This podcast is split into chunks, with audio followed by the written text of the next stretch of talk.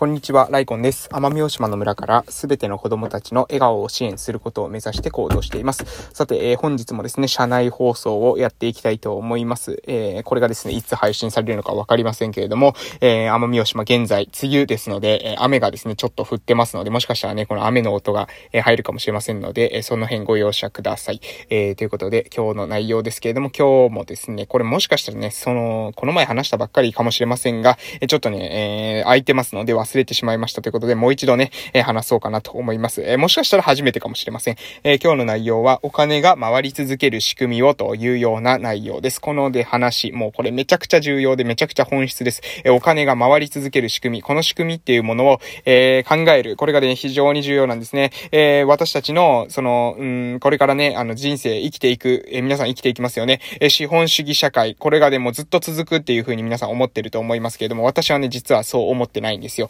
え資本主義っていうのはね、意外と原因、あの、なんですか、エラーがあるというふうに考えてます。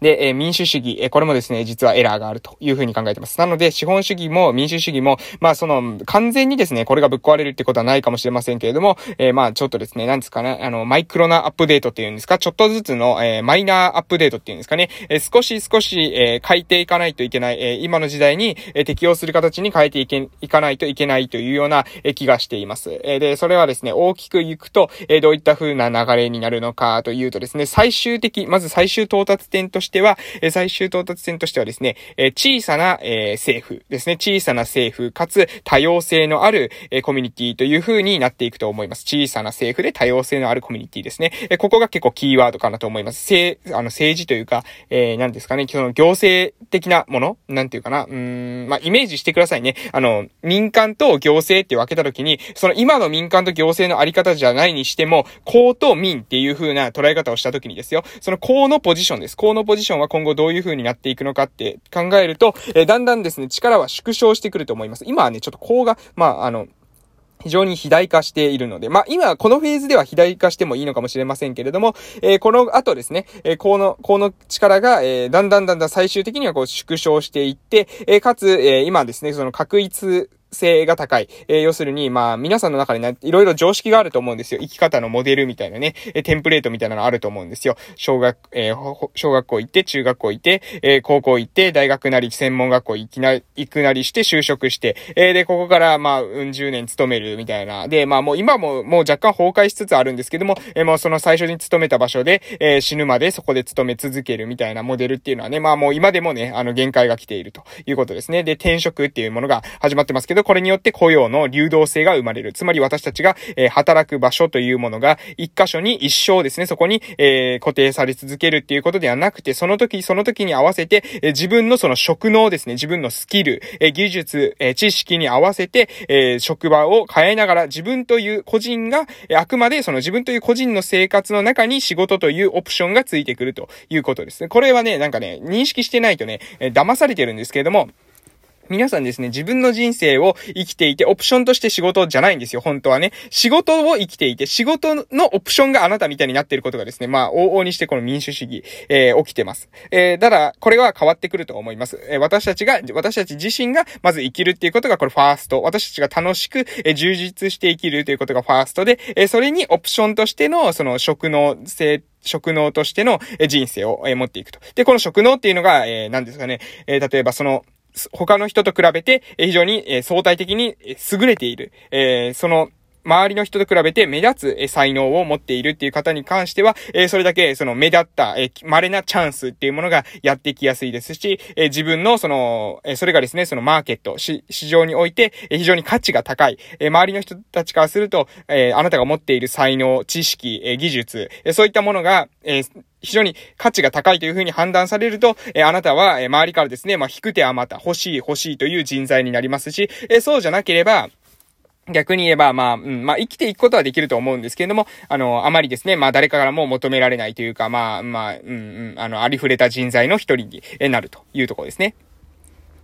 で、えこの、この私たちのこの、こういった社会に最終的になっていくっていう時に、えお金が回り続ける仕組み、これをですね、まず先に構築する必要があると思います。えその、私が言っている、その小さな政府、多様性のある、え私たち個人っていうところに、え進んでいくためにはですね、えまず、まずお金が回る仕組みを作るということですね。で、このお金を、が回る仕組みを作る段階においては、えこの公と民のイメージでいく公ですね。公と民のイメージですよ、イメージ。これ、公と民を指してません。なぜかというと、私は、え民が公にもなり得るし、公、公が民になり得ることはないな。民が公にもなり得るというふうに思ってるんですよ。なんでかっていうと、まあ、公っていうのは何かというと、まあ、非営利っていうのがイメージが一番皆さん分かりやすいんじゃないかなと思います。なので、えー、民っていうのは営利なんですよ。営利っていうのは、要するに利益を目的とした営みですね。で、えー、非営利っていうのは、利益を目的とした営みではないということです。で、公っていうのは、やっぱりこの非営利っていうところ結構強く言われますよね。公の人たちが、えー、自分たちの私服を肥やしていたら、なんかそれはおかしいんじゃないか、そのみんなの税金を使って、え、そういうことをするのおかしいんじゃないかっていう話によくなりますよね。え、これはなぜかというと、こうというのはそもそも、え、私たちみんなが良くなるために、作っているポジションであって、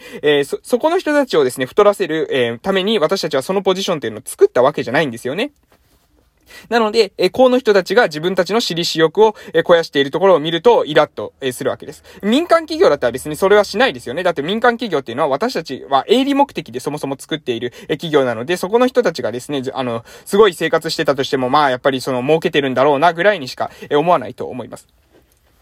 で、私はですね、この非営利と営利っていう分け方をしたときに、実はですね、この営利企業っていうのは非営利で活動ができるんですよね。わかりますか？営利、営利企業、民はこの活動をできるわけです。そりゃそうですよね。利益を目的としている、えー、人が利益を目的としない行動をしても別にいいわけなんですよ。ただ、利益を目的としていないところが利益を目的とした活動をするとこれ叩かれるわけですよね。利益を目的としないという前提で、皆の税金とか、えー、そういったものを上げているわけなので、その人たちがえ利益を目的とした活動をし始めると、これはちょっと、あの、それは違うんじゃないのという話になってしまうわけです。なので、え、私はですね、そうやって考えたときに、そのこうというのは本質的には何かというと、非営利活動だと思ってます。非営利活動。世のため、人のための活動であって、自分の私利、私欲を、えー、私服をですね、肥やすための活動ではないという意味で、えー、公と、えー、民っていうのは分けられると思うんですよ。で、えその公の活動、で、公の活動、え行政の活動と今はされてますけれども、その非営利活動ですね。非営利活動をするのは、実は、実は、え今の段階では、え行政がしていることが多いですが、民間でもしても良いということです。で、民間でもする、民間で非営利活動をした方が、実はですね、えメリットっていうのは大きいと思います。なぜかというと、民間は選択肢が、え大きいからですね。要するに、営利活動もしていいし、非営利活動もしていい。けれども、私たちは営利、え非営利活動をしています。世のため、人のための活動をしますと、した方が、えやれる手段の、えその手数が多いわけなんですよ。いいですか？非営利活動を、最初から非営利活動しかできない人たちっていうのは、もうその瞬間に手札が制限されてるんですね。基本本的に手札が制限されている状態っていうのは、非常に戦いにくい。えもう戦い、戦いが打てるときに、えすべての条件を自分がコントロール下に置いている状況と、えある程度の条件の制限がついている状態だったら、制限がついている状態の方が間違いなく打ち手が少なくなりますし、えいろんな状況に対して対応することが難しくなります。その点、手札がいっぱいある、え打ち手がたくさんあるという状態は、いかなることが来たとしても、それに対して適切な打ち手を打ち返すことによって、え状況をですね、打開できるということです。もう非常常に難しい話してるので、この話もしかしたらね、わからない、ついてこれないという方いらっしゃるかもしれませんし、あえて少し早い話し方で話してます。いいですか？あえて話し方早くしてます。この話っていうのは、ゆっくり言ったからといって理解できる話じゃなくて、多分ある程度のレベルじゃないとわからないというふうに思いますので、もうあえて早く話してます。え公と民の話です。公と民の話。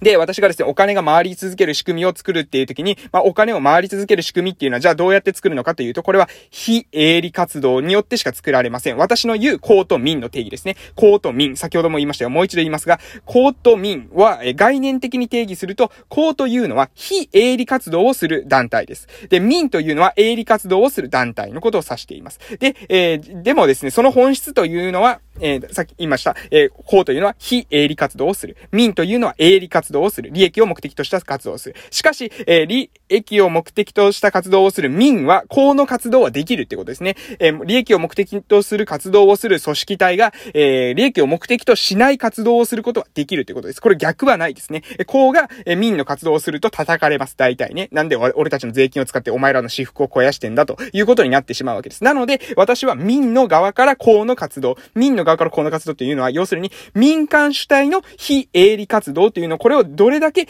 増やしていけるかっていうことが重要なんじゃないかなと思ってますし、この中からですね、このあたりからえお金を、えー、お金が回り続ける仕組み、必要な人に必要十分なお金が供給される仕組みというものを生み出していくことができると思っています。ということで、えー、今日はですね、ちょっと概念的な話になりましたけれども、まあ、考えるですね、ヒントにはなるんじゃないかなと思います。公とか民とかですね、行政とか、えー、企業とか、こういった風な切り方っていうのさえですね、私たちの、まあ、ある意味、その何ですかね、え、規定、え、何ですか、規制概念なんですね。もう今、植え付けられている概念でしかないという風に考えます。本質的に重要なのは、えーえ、その人たちがしている活動が世のため人のための、え活動なのか、それとも私服を肥やすための活動なのか、目的、えー、まあ、お金をですね、自分たちの懐に入れようとする活動なのか、それともですね、お金を、えー、より良い使い方をしようとする活動なのかという違いでしかないということですね。で、これをするためには、実は、えー、打ち手が多いところ、打ち手が多い民間企業とかが、えー、やることでしか、実は打開できないと考えてますね。えー、現状を突破していくためには、えー、打ち手が制限されていた公の、まあ、行政、今言われている公ですね、行政機関とかっていうところとか、まあ、NPO も実はですね、まあ、非営利でいろいろ縛りがあります。で、こういったところの、こういったところよりも、むしろですね、すごい自由な、えー、人、すごい自由で、すごい、えー、ガツガツ儲けられるような、えーえー、そちらの側の、えー、手札も持っているような人たちの中からしかですね、実は、えお金を回り続ける仕組みっていうものは、え生まれないんじゃないかなと思ってます。これはもう難しいですけれども、え今日の話何回か聞いていただけるとわかるんじゃないかなと思います。概念的な、え公と民の話、そして、お金が回り続ける仕組みのために私が今の段階で必要だというふうに考えている